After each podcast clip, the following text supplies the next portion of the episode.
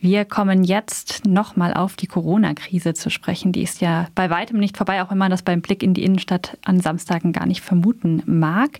Wir haben im März bereits mehrere Initiativen in Freiburg abtelefoniert und gefragt, wie sie denn mit der Corona-Situation umgehen. Das sind vor allen Dingen Hilfsinitiativen gewesen, wie der Essenstreff hier in Freiburg.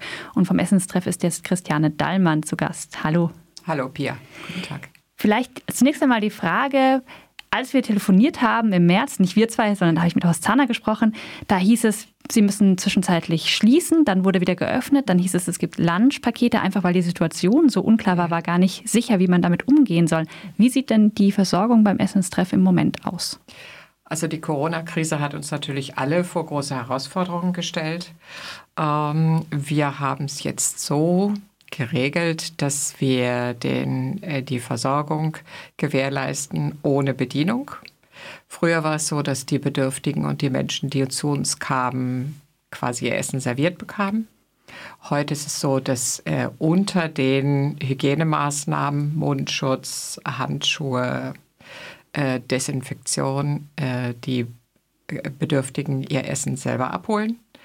Es wurden kleine Kabinen geschaffen innerhalb des Essenstreffs, wo ein Tisch, ein Stuhl steht, sodass da also auch unter Wahrung der Abstandsregelung äh, jeder Platz nehmen kann und kann dort sein Essen zu sich nehmen. Wie wird das Ganze denn angenommen von den Leuten, sehr die gut, kommen? Sehr gut. Wir haben am Tag zwischen 100, 130 und 150 Essen und ich denke, das zeigt, dass da ein großer, ein großer Bedarf ist.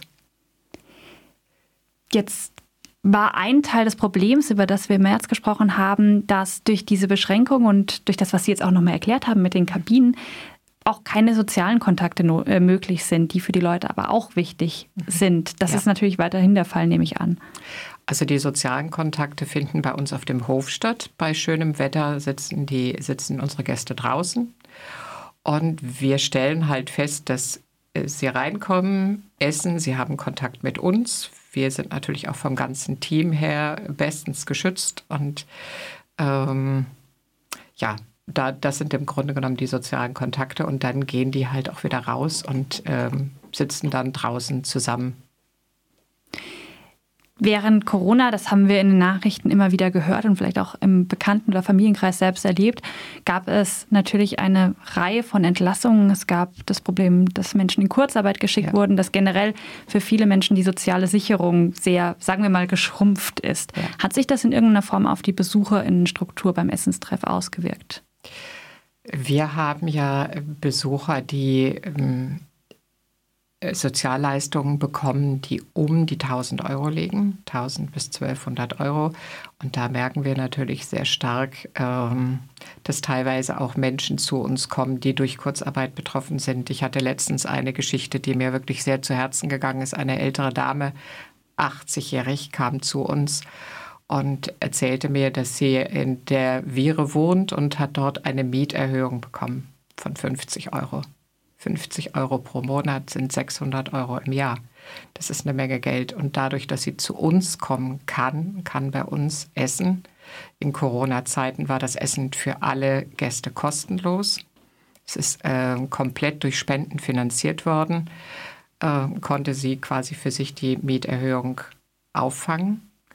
Und ich denke, das sind auch Beispiele dafür, wie es so in unserer Gesellschaft aussieht. Und ich habe sie natürlich auch gefragt, ähm, warum gehen Sie nicht zum Sozialamt und holen sich Wohngeld? Und dann hat sie zu mir gesagt, ach junge Frau, ich habe vier Kinder großgezogen, ich habe zwei Kriege erlebt und ich will nicht zum Sozialamt gehen.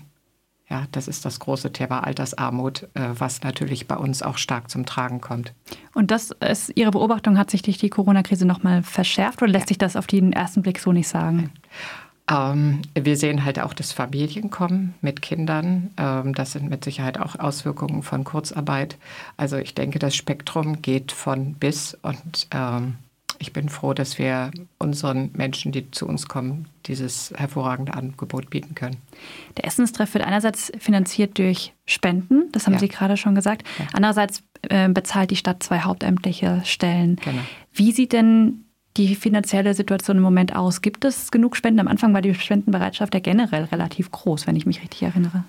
Also an dieser Stelle möchte ich wirklich allen danken, die den Essenstreff während der Corona Krise, die ja noch nicht vorbei ist, aber ich denke, der, die akute Phase ist, ist so ein bisschen hinter uns, unterstützt haben mit ehrenamtlichen Mitspenden. Das war also wirklich ein, ein toller Einsatz.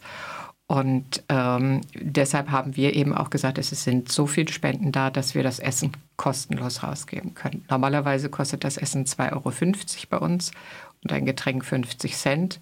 Und das haben wir jetzt bis nach den Sommerferien ist das Essen bei uns kostenlos. Was sind denn im Moment, würden Sie sagen, die größten Herausforderungen? Oder hat sich jetzt alles so eingespielt, dass man das so gar nicht betiteln kann? Wir sind ja ein vollkommen neues Team im, Essens, im Essenstreff und meine Kollegin und ich ähm, zusammen mit den Ehrenamtlichen, mit den ähm, Menschen, die von den Gerichten die Sozialstunden bei uns ableisten müssen, machen da wirklich einen, einen tollen Job. Und ähm, wir haben es ein bisschen umstrukturiert aber jetzt habe ich Ihre Frage vergessen. Die, also ich stelle mir vor, dass ähm, sich in dem Moment, wo so ein Modus gefunden wurde, wie man während der Corona-Beschränkungen das Ganze am Laufen hält, ja. dass das dann so ein, sich einspielt oder gibt es jetzt gerade Herausforderungen, vor denen Sie im Moment stehen? Also für uns ist die Frage, ähm, bleibt das Essen kostenlos? Können wir aufgrund des Spendenflusses die äh, weiter das Essen kostenlos an unsere Gäste abgeben? Oder müssen wir eben wieder auf den alten Modus zu 2,50 Euro gehen? Es gibt ja noch das äh, Sonn- und Feiertagsfrühstück, das ist komplett kostenlos. Und wir überlegen jetzt auch, normalerweise macht der Essenstreff drei Wochen im Sommer zu, wird geschlossen, dass wir eine Notversorgung während dieser Zeit machen. Das ist dann nicht das komplette Angebot, aber dass wir zumindest den Menschen die Möglichkeit geben, zu uns zu kommen und ein, ein abgespecktes Angebot zu bekommen. Wer jetzt spenden will oder noch ehrenamtlich unterstützen will, an wen oder wohin kann der sich wenden? Äh, am besten mich anrufen. Soll ich jetzt meine Telefonnummer? Vielleicht die Homepage.